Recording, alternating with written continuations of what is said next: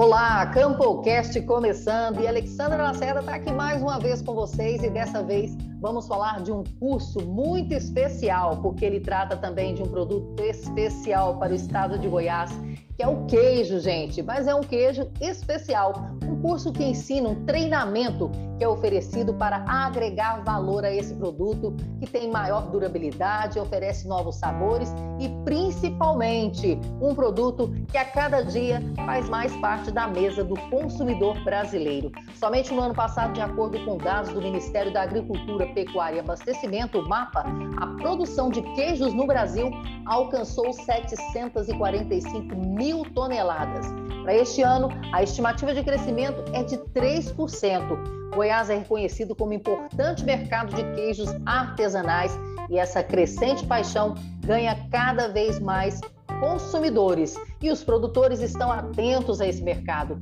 Tanto que esse ano Goiás conseguiu aí o primeiro selo arte, exatamente um produtor, através da assistência técnica do Senar Goiás, conseguiu conquistar o selo arte para produção de queijos, assistido pela ATG. Eu converso com Daniela Melo Silva, ela que é graduada em Tecnologia em Laticínios pela Universidade Estadual de Goiás e está ministrando esse curso, ela é instrutora do curso. Daniela, seja bem-vinda. Bom dia. É, gostaria de agradecer a oportunidade de estar aqui, né, é, apresentando, né, as características do nosso treinamento para despertar maior curiosidade, né, no nosso público-alvo e em todos que tiverem interesse. Obrigada pela oportunidade. Daniela, esse curso ele está tendo aí um olhar especial não só por parte daqueles produtores que já estão na atividade, mas de alguns que estão querendo começar agora a produção de queijo e indo para esse lado dos queijos especiais. Sim, é, como o nosso curso é uma promoção social, a gente tem a pretensão de ensinar eles a fazerem para colocar primeiramente na, na sua mesa, né?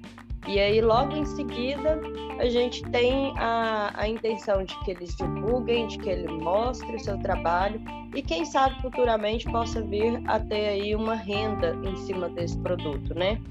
E aí a gente entra também para a parte da importância do celular, né? Vai ser a busca aí de todo um serviço. Tá, quando nós falamos em queijos artesanais especiais, é, quais os queijos que se enquadram aí nessa categoria e que são aí ensinados nesse treinamento? Então, hoje a nossa cartilha está composta pelo queijo Minas Padrão, né? Pelo queijo Coalho, pelo Provolone, o Cabacinha e pelo queijo Colonial, que são queijos assim buscados regionalmente, é, seja tanto na questão do Brasil ou do, do Goiás mesmo, tentando registrar assim a importância que, ele vem, que eles vêm tendo, né, de acordo com o seu crescimento no mercado. Esses queijos, eles têm um valor comercial maior, um valor agregado aí, é, no sentido de uma comercialização, no, no momento da comercialização, ele se torna mais atrativo realmente pelo custo? Sim, são produtos que, assim, eles demandam uma quantidade maior de leite para sua produção, né? Então, quando a gente fala isso, a gente quer falar sobre custo e benefício. Mas hoje você buscando aí em mercado esses produtos, eles são produtos mais caros do que uma mussarela, do que um, um queijo fresco. Porém, são produtos que a gente quer trazer com menor quantidade de processamentos, né? Assim, digamos, de forma artesanalmente feito, com sabor agregado e a partir do momento que você tem segurança alimentar, sabor agregado é, e as características necessárias, você consegue sim ter uma venda né, desse produto aí com um valor bem maior. Certo. Agora é, é possível questão regional e estadual observar a regionalidade desse produto, né? Porque o, o, o artesanal ele observa muito isso, a questão de sabor é diferente de, de região para região. É, nós temos aí, por exemplo, muito famoso, é muito, muito falado, muito comercializado e conquistou o mercado, por exemplo, o queijo canaça na região de Minas Gerais. É possível hoje trabalhar isso também em Goiás, como o queijo cabacinha conseguiu aí o status de patrimônio, né? Patrimônio cultural de Goiás. É possível também que esse, a partir do momento que esses produtores comecem a produzir esses queijos especiais, conseguir também é, dar esse sabor regionalizado ou estadual para esses produtos? Sim, inclusive a gente tenta despertar os queijos da região, porque muitas das vezes a gente nem sabe que existe um queijo próprio daquela região ali, por ser algo que o pequeno produtor faz ali há muitos anos, mas é característico daquele local por conta de, de questão de água, de sabor que vai desenvolver, temperatura ambiente. Então, todos esses quesitos interferem na sua regionalização. Então, hoje a gente está levando como exemplo, né, e sabendo que já tem uma demanda legal, a questão aí do cabacinha, por exemplo, que é lá de Santa Rita do Araguaia.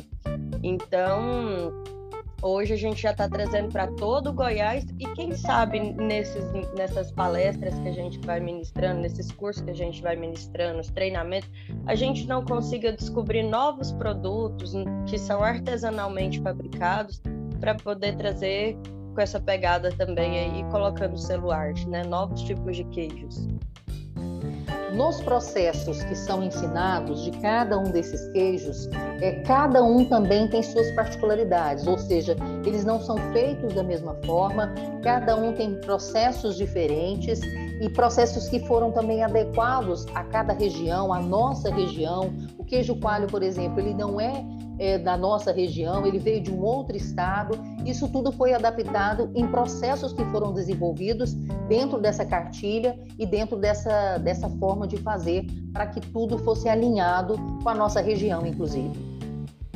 Sim, é, assim como você citou, o queijo coalho, por exemplo, ele é vindo ali do norte, nordeste do nosso país, que é uma região mais quente. Então a gente coloca ele aí dentro da cartilha com a intenção de que aqui no Goiás seja produzido com tamanha qualidade, tamanha é, especificidade do queijo e que de certa forma ele venha às vezes para poder abranger a região mais quente mesmo do nosso estado, né? E atender ali o consumo e tudo mais. É, dentro disso, a gente tem outros produtos também, e, e, como, por exemplo, já o colonial, que é o outro, um outro queijo que para a cartilha, ele já vem com uma pegada mais sulista, ele vem ali do sul do nosso país também, é, aonde a gente vai desenvolvendo sabores, características e tentando trazer ele aqui e regionalizar também para a gente. Inclusive, uma curiosidade é com relação ao Minas Padrão é, esses todos os queijos que nós estamos falando, cabacinha, provolone, Minas Padrão, coalho colonial, são queijos que hoje estão disponíveis nas gôndolas do supermercado. A procura é grande, tanto que eles hoje é, são facilmente encontrados nas gôndolas, mas existem alguns que têm particularidades que às vezes não chegam ao produtor, eles não conseguem achar, digamos assim, o ponto desse queijo, porque alguns exigem é, especificidades, como você disse, é, muito particulares. O Minas Padrão, por exemplo, é um desses. E que na cartilha ela está disponível com a, a receita certa, a medida certa para ser executado. Sim, é, a gente é acostumado muito com os queijos de massa que não são cozidas, massa fresca e tudo mais. Quando a gente pega o Minas Padrão, ele é um queijo de massa semi-cozida, aonde para chegar a esse ponto, a essa massa, a gente precisa da utilização de alguns tipos de fermentos, outra hora que são fermentos comprados fora, né, do ambiente rural. Não é algo que a gente consiga produzir. Então, a gente leva o conhecimento de que para esse queijo desenvolver sabor, característica como aquele que está lá na gôndola, a gente vai precisar fazer um investimento, né, e trazer essa inovação para dentro da casa do produtor. Que o custo e benefício é muito bom, mas assim, é algo muito novo. Você chegar ali com um pacotinho onde tem uma matéria orgânica viva que vai desenvolver o sabor, o odor do seu produto final. Certo, então tem todo um trabalho de, de, de, aceitação também dessa nova possibilidade e o resultado final, que muitas vezes leva dias para se chegar até ele, né? O curso em si, ele dura quanto tempo? O curso ele tem uma duração de 24 horas, né? A gente coloca em horas, mas dura por três dias, né? Cada dia oito horas de curso, aonde são ensinados todos esses produtos, né? Buscando é, não só o ensino de forma dita, né? O ensino ele é praticado. Então, o produtor que está participando ali do nosso curso, ele tem toda a oportunidade de manipular, de manusear todo o processo. Então, é bem legal assim o tempo que a gente tem, dá para trazer bastante informação. E aí, nos finalmente, né, a gente tem um produto que precisa da maturação. Como você disse, é um produto que não vai ficar pronto, talvez instantaneamente, para ter desenvolvido todo o sabor e tudo mais. Então, são partes que a teoria explica, né, aonde a gente vai com toda atenção, todo cuidado, e mostra a necessidade de cumprir-se o tempo o produtor ele vai ter a condição de sair muitas vezes do tradicional, do queijo frescal, do queijo curado, às vezes que é produzido durante anos, décadas pela família, e, por exemplo, um patamar mais elevado, digamos assim, em termos de, de mercado, né? em termos de valor agregado para um provolone, é, um queijo coalho, um Minas padrão, um colonial ou seja, ele vai entrar num outro patamar de mercado e também ele vai conseguir atender uma outra parcela de mercado que até então ele não tinha noção que poderia conquistar. É um empreendedorismo dentro da porteira. Ah, com certeza, porque hoje ah, a gente tem aí inúmeros empórios, né, ah, por aqui na região mesmo, é, que ocupa uma grande porcentagem desse empório são queijos artesanais, né? Então, ele trazendo esse produto que existe na gôndola do mercado, só que com uma característica artesanal, com uma, um sabor artesanal, com aquela questão do feito em casa, com menor quantidade de conservante ou até zero, você consegue ter um valor agregado maior e assim, hoje tem bastante demanda para isso. Então ele traz uma nova perspectiva de mercado, né? Veio muito forte essa questão do, dos artesanais em, em. E, e assim, eu acredito que a produção dentro da fazenda já não fica mais só lá dentro da fazenda, já não fica mais só ali na sua região, vendendo em uma feira, em um supermercado próximo, na merceariazinha. Hoje a gente já tem a opção mesmo né, de colocar esses produtos para o nosso estado, quem sabe até para o nosso país num todo. E o interessante desse curso é que ele consegue entregar para o produtor várias possibilidades de produtos né, que podem ser produzidos e ele vai adequar isso à quantidade de leite que ele produz, a clientela que ele tem ali para atender e aquilo que melhor se adapta à condição de produção que ele tem. Ou seja, ele vai ter aí quatro, cinco, seis produtos e ele vai identificar quem é o público-alvo, qual a condição de produção e o que ele tem de produto para poder produzir. Ou seja, ele tem condição de se adequar da melhor forma possível e não vai ficar engessado na produção apenas de um ou dois tipos de queijo. Ou seja, a gama de produtos é grande e ele pode se adequar. Sim, e assim, ele pode se adequando aos poucos, né? Ele não precisa ter cinco produtos novos aqui e trabalhar os cinco de uma vez. Ele pode, como você disse, né? Ele vai selecionar o primeiro público dele e vai dar início àquele produto ali. Logo em seguida, ele vai ver que para o segundo produto mais demandado, ele pode começar a fornecer também. E, e, com isso, né, a rentabilidade dele vai aumentando, a renda dele vai aumentando e ele vai agregando valor aí na sua propriedade, no seu rebanho e diante disso ele vai aumentando a sua produção, que é o que a gente espera, né, que no final das contas ele tenha um, uma quantidade de leite é, aceitável para que ele consiga produzir toda a demanda de produto que ele recebe. É isso aí, olha, vale lembrar que nós temos matérias aí muito interessantes, contando também o que a assistência técnica e gerencial do Senar Goiás, a TIG, vem fazendo pelos produtores assistidos no que diz, no que diz respeito à ampliação aí na produção de leite, viu, gente? Revista Campo também trazendo matérias bem legais e você pode ter acesso a tudo isso no site do sistema FAEG Senar, onde nós temos muitos casos de sucesso de produtores assistidos que conseguiram aí ampliar a produção de leite através da assistência técnica da TIG. E olha, nós vamos ficando por aqui com essa edição do CampoCast.